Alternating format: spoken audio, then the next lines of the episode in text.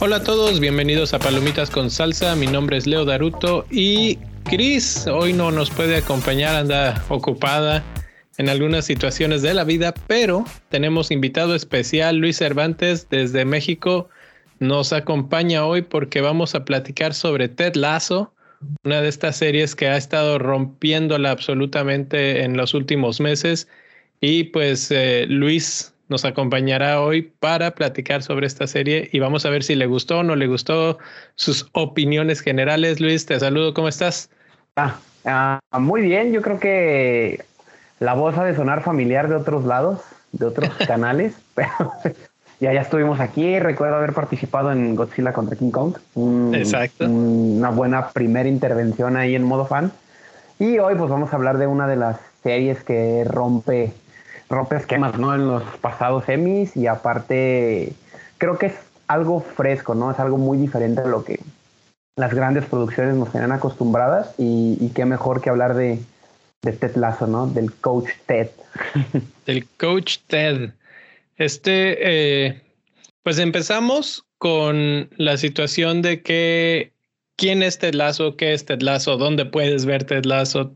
Es esta serie eh, que ahorita está en Apple TV Plus, pero originalmente esta serie, o bueno, ni siquiera la serie, el concepto Ted Lasso surgió de la cadena NBC. Era, era básicamente un promo que querían hacer como una especie de promo chistoso para promocionar la Premier League. De hecho, si van y buscan videos de YouTube Ted Lasso viejitos, él lo ponen como entrenador o coach de, de los Spurs. Y entonces ves, pues no sé, pedazos de que no entiende nada, de que está ahí y está queriendo entrenar a los jugadores de forma muy parecida a lo del fútbol americano. Y bueno, básicamente de eso se trata, así como que ese, ese es el chiste. Y de ahí migra a Apple TV Plus y ya estamos, bueno, pasamos la segunda temporada, está a punto de entrar la tercera. Me decías hace un momento que ya viene, ¿no? ¿Cómo? ¿Cómo? Espera, tuve como que fallos en la red. Pero sí, ¿no? Entendiendo un poquito este, lo que es Tetlazo, nace de la iniciativa de, de NBC porque compraron los derechos de Premier, ¿no? Como lo mencionas. Exacto. Compraron estos derechos, crean el personaje de hecho, tiene interacciones con Mourinho, ¿no? Una cosa así dentro de las promos. Exacto. Un, promocional con Mourinho, ¿no? Y nace de este personaje, pues resulta tener carisma en Estados Unidos y creo que conecta bien lo que es el fútbol inglés con, con el, ahora sí que el estilo de vida americano. Recordemos que el, el soccer, pues, en, en, Norteamérica, y digo, es una impresión general, ¿no? Pero en tendencia se practica más en géneros femeninos que en masculinos, ¿no? Así como predomina baloncesto, fútbol americano, aquí el soccer es un deporte secundario. Que creo que Ted Lasso cambió un poco el paradigma, más que nada con la serie, más que con, el, con los promos, ¿no?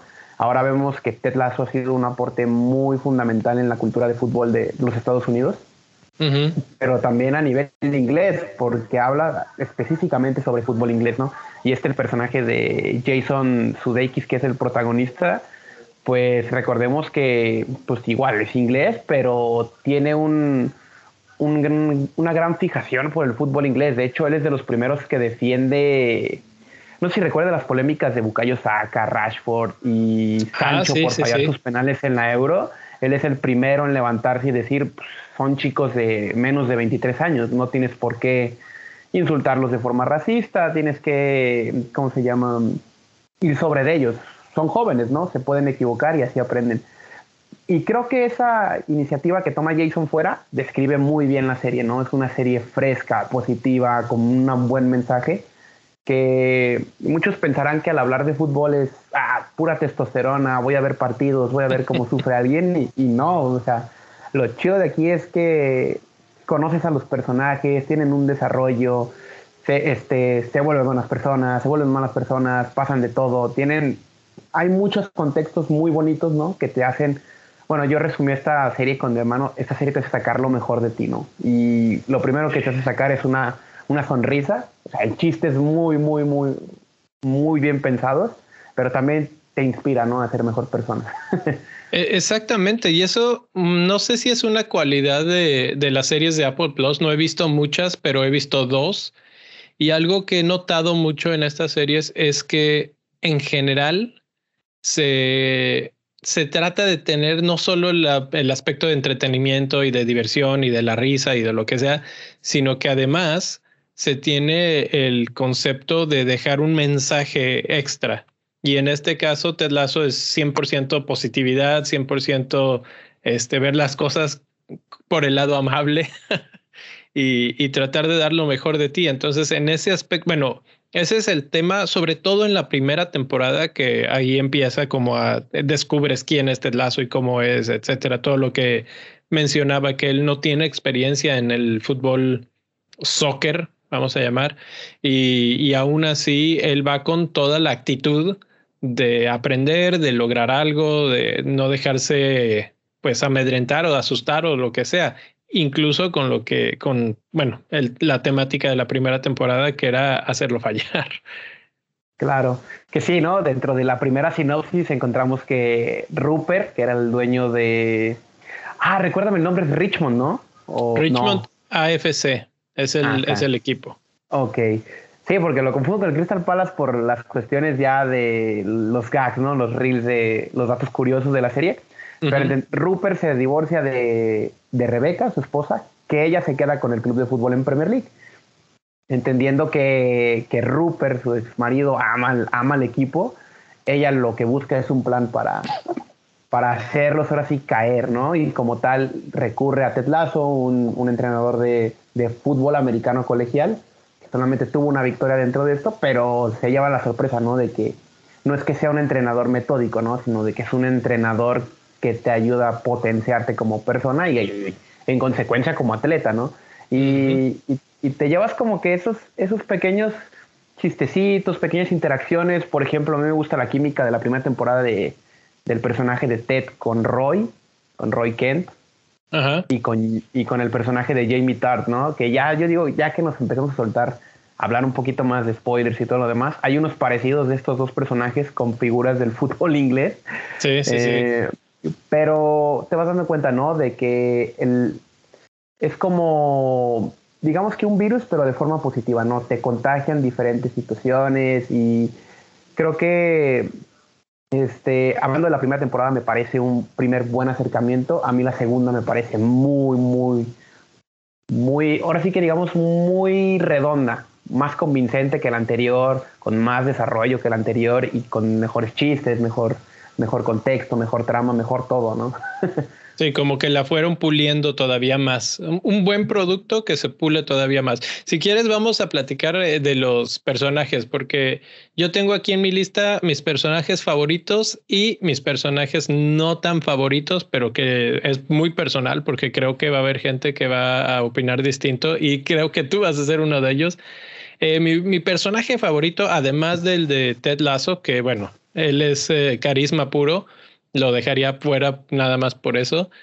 Pero Roy Kent es, es oro molido eh, el personaje. Y lo interesante de él, no sé si, si lo sabías, pero el, el actor Brett Goldstein, él entra a la serie primeramente como escritor. Él estaba como escritor para la serie al escribir la serie y al desarrollar los personajes, se enamora del personaje de Roy Kent a tal grado que decide básicamente poner su aplicación a su casting y dice, oigan, yo quiero ser Roy Kent y pues se queda con el papel. Y le sale de una manera espectacular. Claro, sí, yo me identifico, bueno, no es que me identifique mucho con Roy Kent, pero los contextos que tiene Roy Kent en su vida este, son muy relacionables, ¿no? O sea, lo ves como el tipo varas, muy rudo, muy todo, muy de... A mí no me pasa nada, pero hay una escena con lo de la regadera, eh, tiene placeres, tiene gustos, y a mí me gusta mucho la relación que tiene con, con su sobrina. O sea, el, el ejemplo que él le, impone a su sobrina, a mí me correlaciona mucho con mis sobrinas y digo, no manches, así como, ah, voy a llorar y tal. pero, es que, pero es muy bueno, ¿no?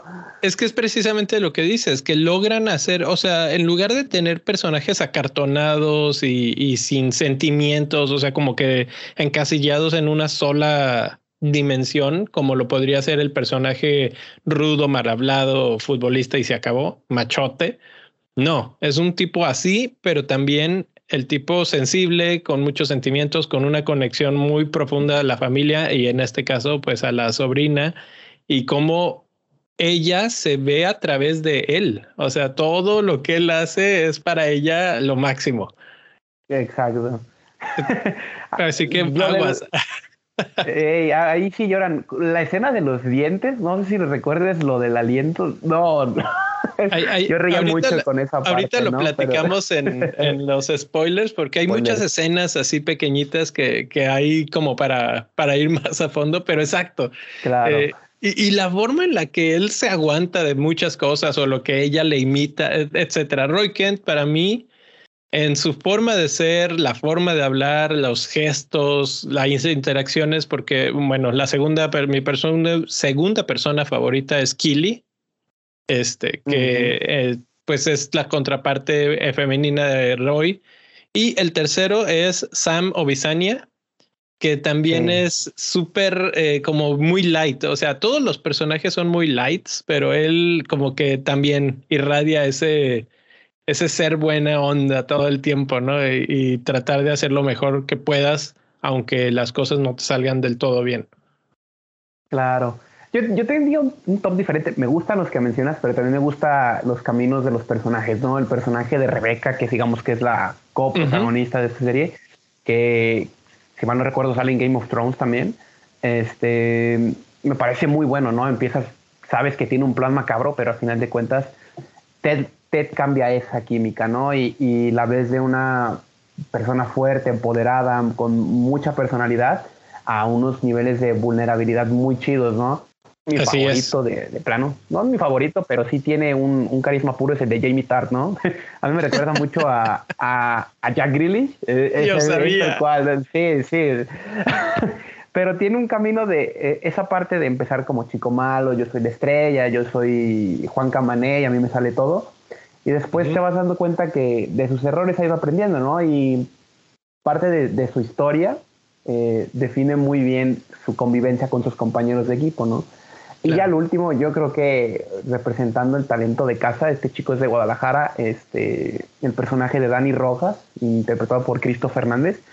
Cristo Fernández, sí, correcto. Me parece que desde que entra, rompe, rompe, rompe. Es felicidad pura, es es ver al niño que le gusta jugar fútbol desde chiquito y cumple un sueño, ¿no? Y, bueno, historia curiosa, el chico es de aquí de, la ciudad de donde yo soy y estudió en, estudió en Univa, entonces él hacía como que mucha campaña para que la gente se animara a hacer cosas. Y pues mira, ¿no? Está en Inglaterra y está en Los Ángeles, de vez en cuando viene para acá, entonces en un día de esos le digo, ¿qué onda, mi Cristo? Véngase para acá, pues en una de esas sí viene, ¿no?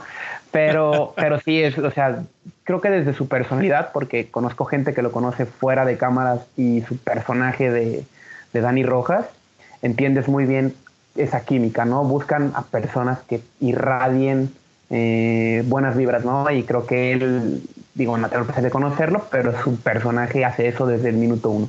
Sí, exactamente. Que de hecho su historia es un poco graciosa porque hasta donde tengo entendido, él estuvo perfilado para ser futbolista ahí en Guadalajara. Entrenaba y jugaba en las menores, etcétera, etcétera.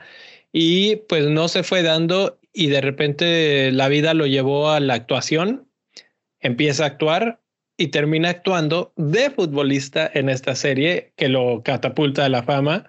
Entonces, pues mira las vueltas que le da la vida y cómo pues se le da se le da pues natural, ¿no? Ser, ser futbolista en la cancha de, de Ted Lasso. Sí, eh, yo sabía que Jamie Tart iba a ser parte de tu, de tu top. Y yo tengo aquí en mi, en mi otro lado de, de, los no favoritos, y esto es muy controvertido porque la verdad es que la primera temporada era muy bueno y la segunda temporada lo empiezas a decir qué está pasando, es el personaje de Nate.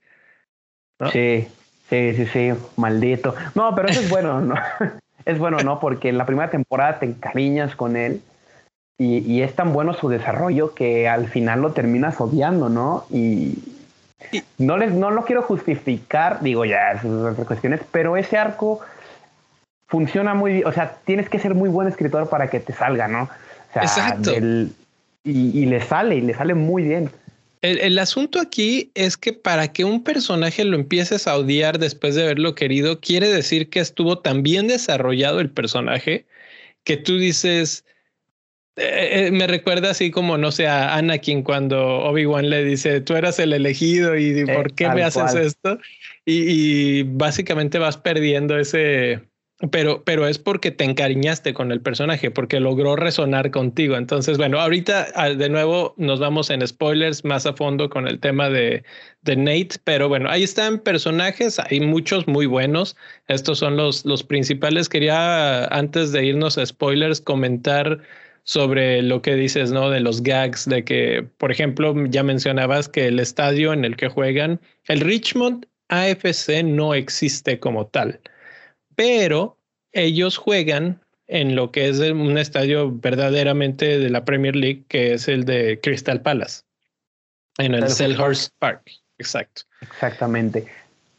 De hecho, como dato adicional, el primer partido que juega el Richmond AFC es contra el Crystal Palace, ¿no? Pierden Correcto 4-1, ahí está la referencia como tal. Ah, como pequeño dato, pues sí, está inspirado en el fútbol inglés. La primera temporada y la segunda se las ingenian para no usar licencias del, de los equipos. O hay apariciones muy interesantes, ¿no? Como hay un capítulo donde aparece Thierry Henry, aparecen comentaristas de, de NBC dentro de, de, los episodios de Ted Lasso. Así como, no sé si ubiques esta figura del arbitraje que es Mike Dean. Sí. Que es alguien muy reconocido en Inglaterra, ya sea por buen árbitro o no, pero aparece en uno de los capítulos, ¿no? Se toma la libertad de decir, pues órale, aparezco en uno y, y sin broncas. Y como pequeño dato curioso, esta tercera temporada que piensa salir el año que entra, tienen ya exclusivamente todas las licencias comerciales de la Premier League, ¿no? Los 20 equipos, eh, los patrocinios, la liga, incluso algunas leyendas que puedan poder salir en la serie, pues también va a ser un valor agregado a la, a la tercera temporada, ¿no?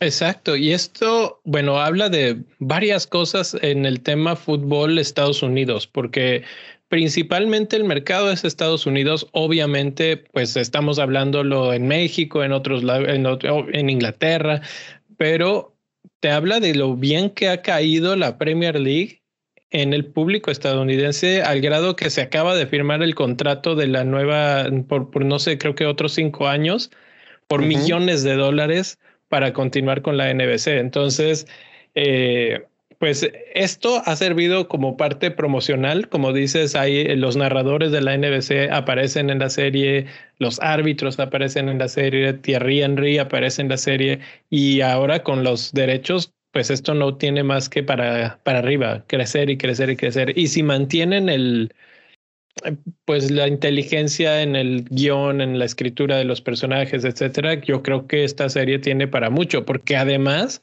eh, otro dato interesante, curioso, es que este show estuvo nominado a 20 Emmys en este año, que fue el nuevo récord desde que Glee en 2010 tuvo 19. Entonces, rompe el récord de nominaciones. Al final se lleva siete premios y, bueno, esto nos habla de lo bien ejecutada que está, que está la serie. Eh, de otros datos curiosos que, que, por ahí me encontré es que uno de los lugares, aparte de la, de la parte del estadio, que son muy icónicos de Inglaterra, pero también de la serie, es el pub, en donde está el público que están como, pues hay un grupo de gente que siempre ve los partidos en el pub y eso es súper, súper común en Inglaterra. Es difícil a veces ver un partido de fútbol en tu casa porque necesitas, eh, no sé, cable o satelital o lo que sea, Sky. Y entonces la gente lo que hace es que va al pub con sus amigos, se toma unas cervezas y ve el partido. Este pub sí existe, sí es real, se llama, uh, oficialmente se llama The Princess Head y está activo desde 1705. Entonces, toda la historia que tiene ese lugar y bueno, ahora en, esta serie de televisión. Claro, sí, son de los pequeños, este, pequeñas cositas que van alimentando la serie de mejor forma, ¿no? Yo, yo siento que conocen bien a su público, están tratando de convencer a nuevas audiencias de, primero que nada, ser mejor persona. Y lo segundo, si te gusta el deporte, el fútbol o, lo que sea, o, buenas historias con un poquito de comedia con base en, en, cultura general, cultura pop, también estás de ese lado, ¿no? Entonces se engancha desde diferentes aspectos. A mí lo que más me gusta de esta serie, bueno, es inevitable hacer la correlación con un producto mexicano como lo es Club de Cuervos, pero creo que esto se lleva al otro nivel, ¿no? O sea, no está jugando a hacer la sátira y si lo hace, lo hace de forma muy inteligente, este, no cae en lo vulgar o en lo, o en lo monótono, sino de que cada broma es mejor que la anterior, ¿no? Y si bajan, este, es porque están tratando de explicar un contexto de desarrollo de personaje. Entonces creo que me parece mejor serie. De, o sea, le da yo creo que unas tres, cuatro vueltas fácil. Pero también abarca lo que piensas que de Club de Cuervos es fuerte. De todo, de todo. No, no se permiten equivocarse. Por lo mismo tienen tantas nominaciones al Emmy, ¿no? Creo que, o sea, va a ser alguna exageración, no puedo decir, pero desde series que se llevaban muchas nominaciones, como lo fue Game of Thrones antes de la última temporada, Breaking Bad, como lo fueron ese tipo de series como Abbey, no había un, una serie tan, tan contundente como Ted Lasso, ¿no? Por lo menos en su género. Sí. Eh, con respecto a la comparación con Club de Cuervos, yo creo que es fácil hacer el paralelismo porque pues obviamente los dos hablan de fútbol, aunque creo que tratan de ir por caminos distintos totalmente. Y la gran diferencia que yo siento es que lo que, lo que en Club de Cuervos se trata es crear el clásico conflicto, eh, conflicto pleito todo el tiempo está el, el, estirones y jalones y que tú, que yo. Y aquí hay conflicto, pero es un conflicto mucho más inteligente que además tiene toda la infusión de un subtema eterno, ¿no? Tienen los subtemas de si el divorcio, tienen el, el, subtema del rechazo, tienen el subtema de la superación, tienen el subtema de creer en ti mismo y todos esos pequeños detallitos, cada uno de ellos le sube un escalón, otro escalón, otro escalón y entonces por eso al final del día termina todo un piso, varios pisos arriba de Club de Cuervos. Y si nos vamos a la segunda temporada, como lo mencionabas, creo que todavía se fueron mucho más allá porque empiezan a entrar en temas más delicados incluso como, como el tema de la salud mental, eh, la depresión, la ansiedad, etcétera, y lo tratan con mucho cuidado, tienen nuevos personajes que lo van manejando de tal manera que te hacen ver, hay, hay mucha gente que sufre de esto y lo hacen, lo hacen ver como un problema normal, real, que la gente se tiene que atender, que no importa que seas el, el protagonista, puedes sufrirlo. Y eso, claro. para mí, hace muy especial esta serie. Sí, yo complementando eso, creo que también hablan sobre el duelo, eh, temas de figuras paternas, por ejemplo, el caso del personaje de Jamie Tart, también hablan mucho del empoderamiento femenino y de esta parte de independencia que se me hace muy bueno. Y yo creo que para ir metiendo el tema de, de Nate como tal, este esta parte de buscar constante aceptación, ¿no? De que se te reconozca por tus logros, de que de repente se te suban se te suban los humos a la cabeza y pierdas los pies del suelo. Creo que el contexto de Nate, el personaje como Nate, ves cómo va perdiendo su esencia inicial y se convierte a lo mejor en lo que siempre quiso ser, ¿no? Y, y dices, bueno, pues a final de cuentas, pues te va a caer mal, ¿no?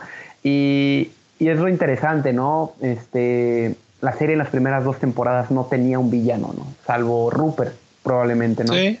Y Rebeca. Y es hasta ahorita la tercera que confirman a Nate, al, ahora sí que al protegido de Ted, como uno de los, de los villanos. Ya hablando así tal cual de spoilers, pues sí, esta temporada que viene, pues vamos a odiar a Nate dos, tres veces más, a menos que nos den una sorpresa. bueno, sí, ya con esto eh, me parece perfecto. Abrimos la, la, temporada de spoilers. Si han llegado hasta acá y todavía no las ven, eh, pueden con, con, tranquilidad pararle aquí y vayan a verla y luego regresan a ver el, el resto.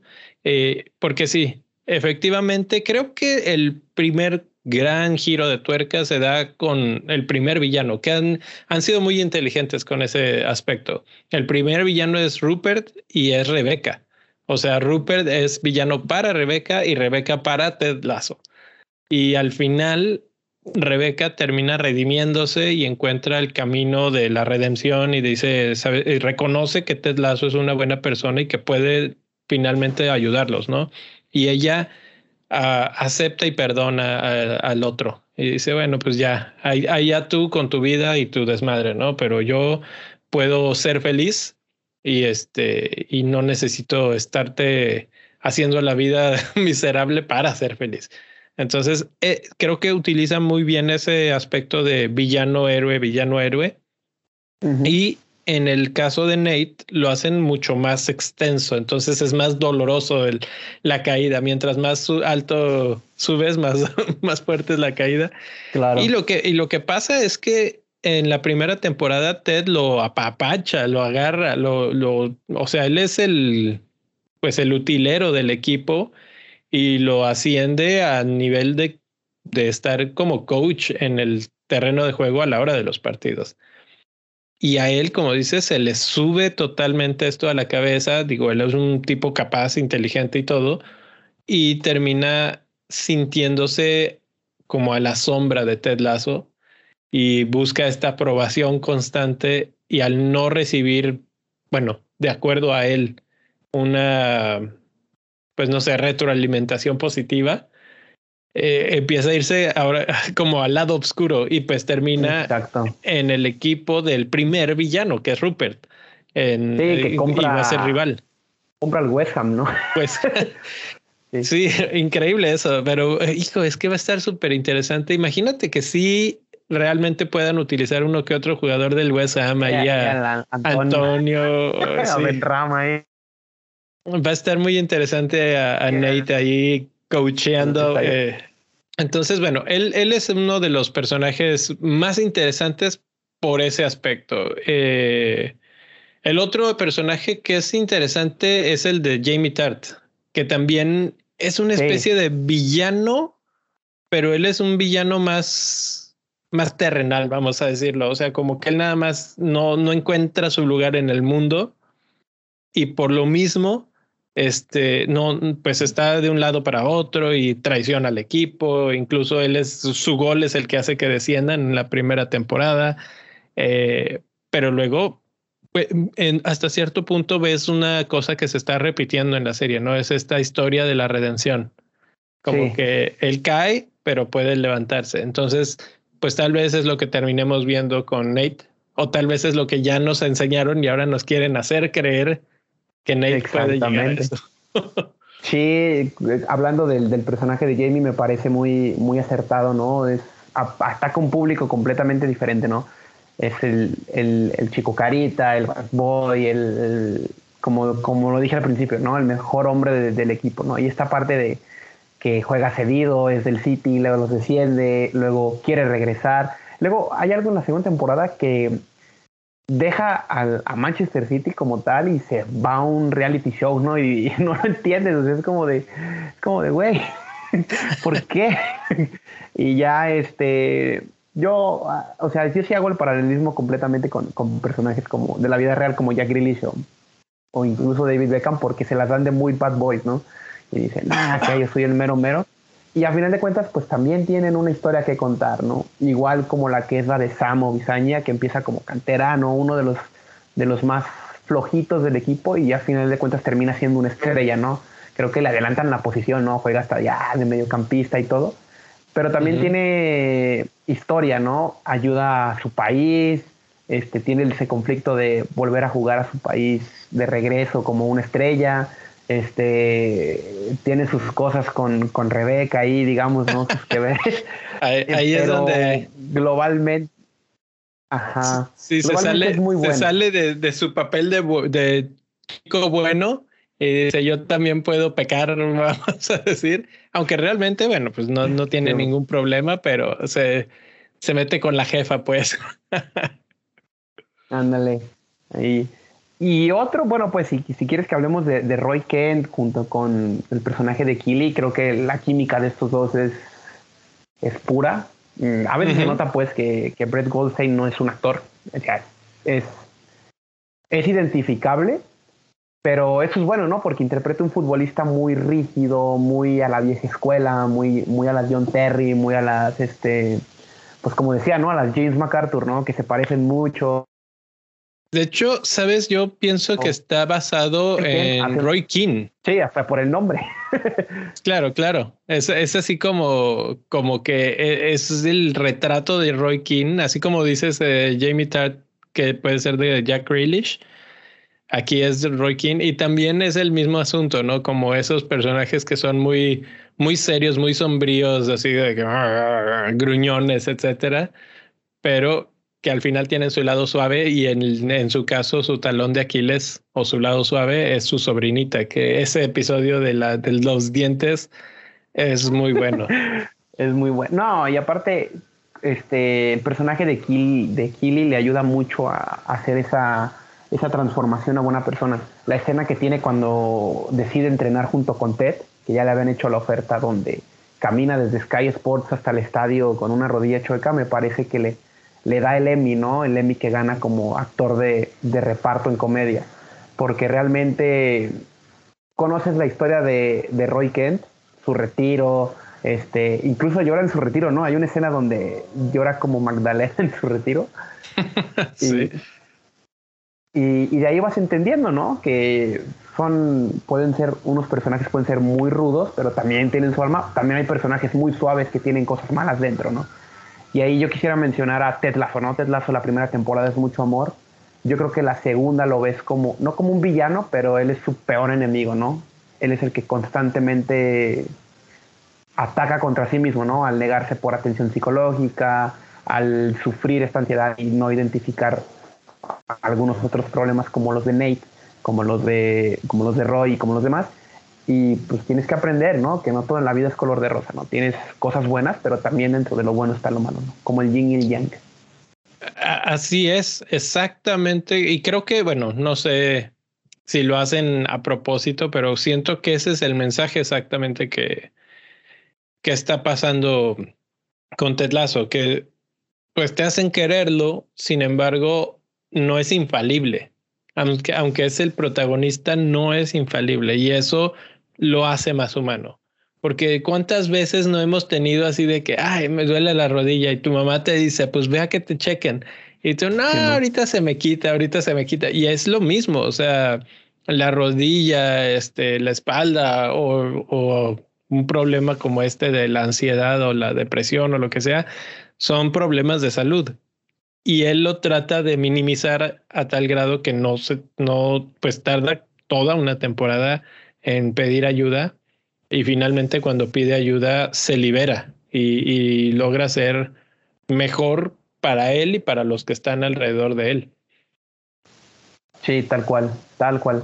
Creo que otros de los que me gustan, Ted Cream, el periodista, el, el independiente. Ah, muy bueno, muy bueno él. Sí, este acompaña muy bien el personaje de forma ahora sí que como intermediario, ¿no? O sea, acompaña la historia de Ted, pero desde una vista de tercera persona. Al igual que Higgins, a mí Higgins me gusta mucho, ¿no? Este, este asistente que, que realmente solamente le pasan cosas malas todo el tiempo, pero nunca se enoja, ¿no? Sonríe, este, trata de darle la mejor cara a las cosas y, y es, es, lo bonito de la serie, ¿no? Que ves como cada personaje es diferente y afronta cosas buenas y malas a su manera. Es tal cual. Eh, es, es, que es eso. Ah, y cada quien es muy, muy a su manera. La, la riqueza de, de, personalidades, porque tú ves la personalidad de Higgins y es muy particular, ves la personalidad de el coach Beard y es totalmente, o sea, él como que en su rollo, pero siempre está pues cuidándole la espalda a Ted. ¿no? En todos los aspectos, en todas las cosas. Entonces, cada uno tiene su rol que jugar. Me parece como un juego de mesa en el que todas las piezas están ahí y cada una de las piezas tiene un papel.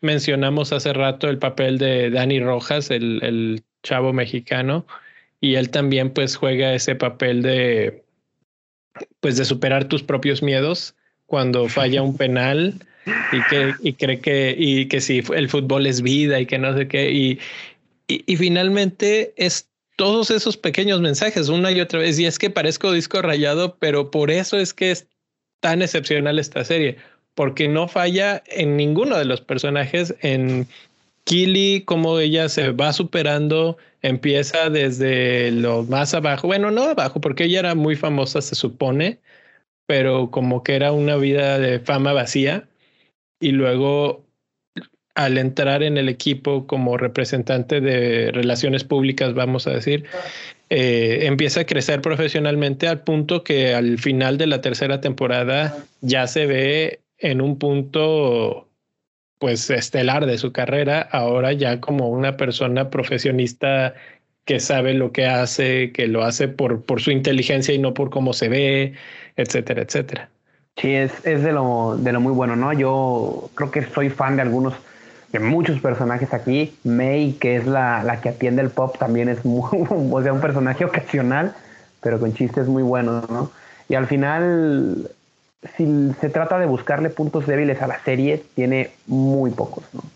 Probablemente, este, creo que el sonreír todo el tiempo a veces cansa, eh, pero también encuentras el el equilibrio como tal, ¿no? Eh, o sea, si le vas a buscar un defecto a Ted Lasso es porque realmente eres muy hater, ¿no? Entonces, sí, sí, sí. Este, bueno, es, muy buena serie. Te podría decir que su defecto eh, es que en realidad eh, de repente es muy terrenal, o sea, hay cosas, hay, hay episodios, sobre todo en la segunda temporada, hay un episodio enterito dedicado al coach, al coach Beard, que a mí me pareció un poco de relleno. O sea, sí desarrollan un poco su historia, pero como que tampoco pasa mucho. O sea, ahí, ahí es donde más podría decir que fallan, porque él como que va, viene, no terminas de entender por qué está ahí metido en esas relaciones. O sea, para lo bien que han desarrollado tantos personajes, creo que el de él me ha quedado a deber constantemente como que le, le, agarras a precio y de repente sale con esas cosas de todo ese episodio y al final del episodio dices, ok, ya aprendió y a las dos episodios o un episodio después otra vez se ve sufriendo por la misma relación y yo digo, ¿qué está pasando ahí? Como que ese es el único que no, no siento. Eh, fuera de eso, redonda. Ya así como para cerrar, encontré otro dato que no dimos hace ratito de los de los gags que hay una cuestión que hace Ted Lasso que desde el principio, que no sé si lo hace como para ganarse a Rebeca o simplemente porque es buena gente, que le cocina unas, no sé, galletas, biscuits, este, a, Rebeca todas las mañanas y se las lleva. Pero resulta que en la vida real esas galletas sabían horribles. Eh, la, la actriz ha comentado en entrevistas Hannah Whittingham, que, que las galletas sabían bien feas porque en producción así como que no lo tomaron mucho en cuenta y dijeron, no, pues ahí están las galletas. Pero en la serie ella pues se las tiene que comer como si estuvieran buenísimas, ¿no? Incluso ahí hace el, el, comentario de que esta ha sido la mejor actuación de mi vida, de lo feo que me sabían y de lo bien que yo representaba, que me encantaba, ¿no? Entonces, eh, bueno, pues es otra de los pequeños detalles que tiene la serie. ¿Tienes alguna otra última cosa para, para cerrar?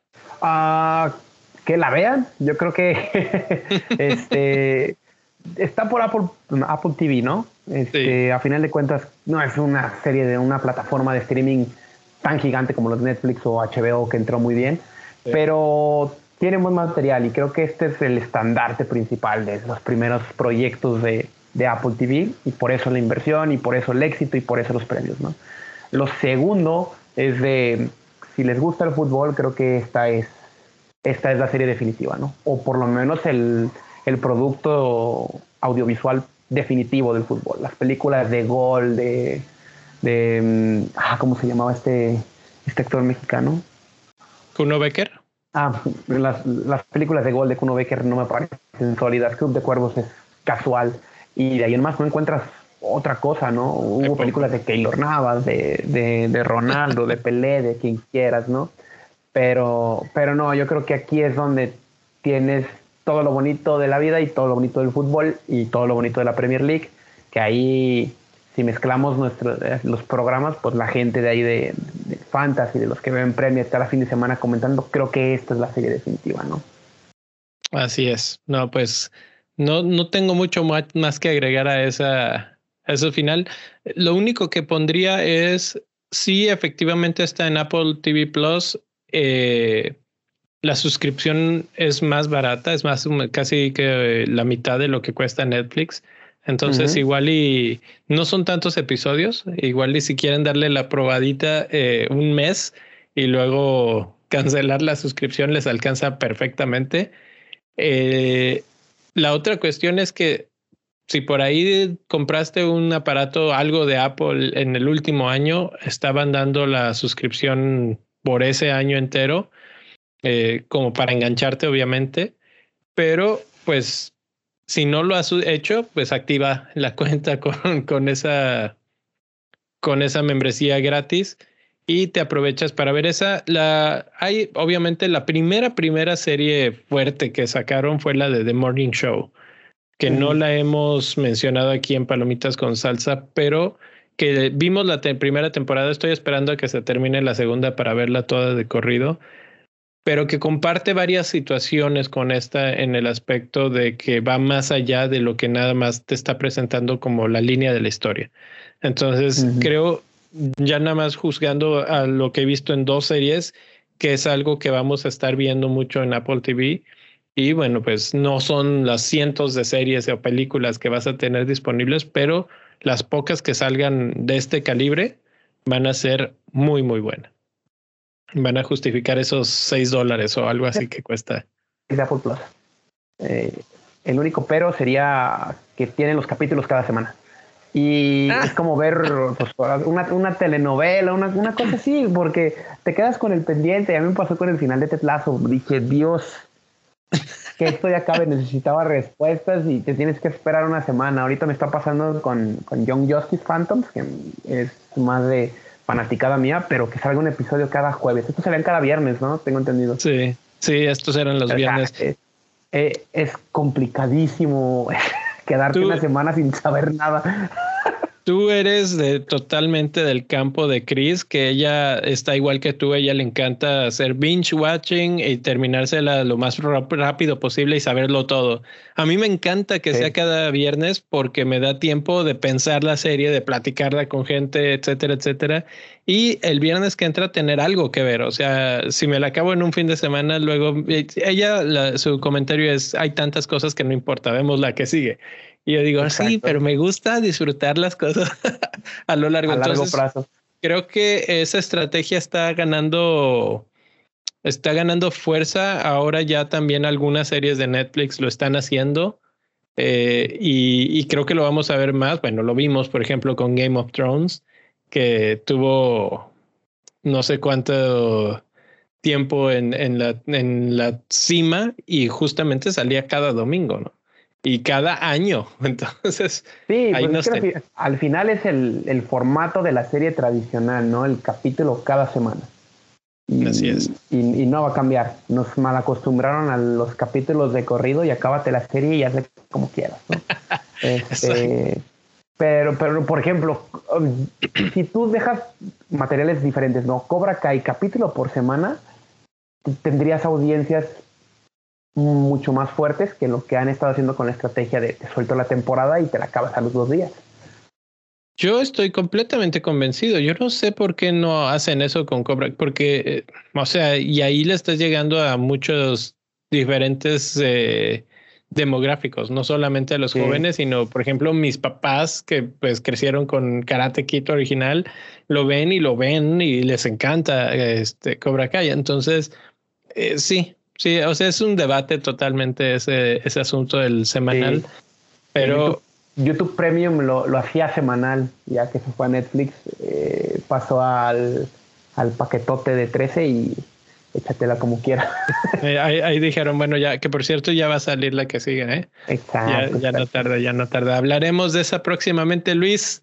Muchas gracias por estar por aquí. Estuvo súper buena la plática. Eh, regresaremos pronto con otra reseña. Por lo pronto, eh, ya saben, suscríbanse a redes sociales arroba pcs-podcast en Twitter, en, Instagram y Palomitas con Salsa Podcast en Facebook.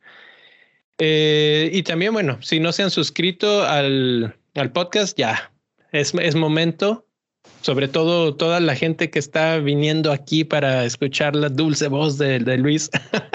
La magnífica voz de... Sí, pues es que se la viven. Ah, este va a hablar otra vez de fútbol. Pues sí, voy a hablar de fútbol, pero ahora de una serie. Así es, así es.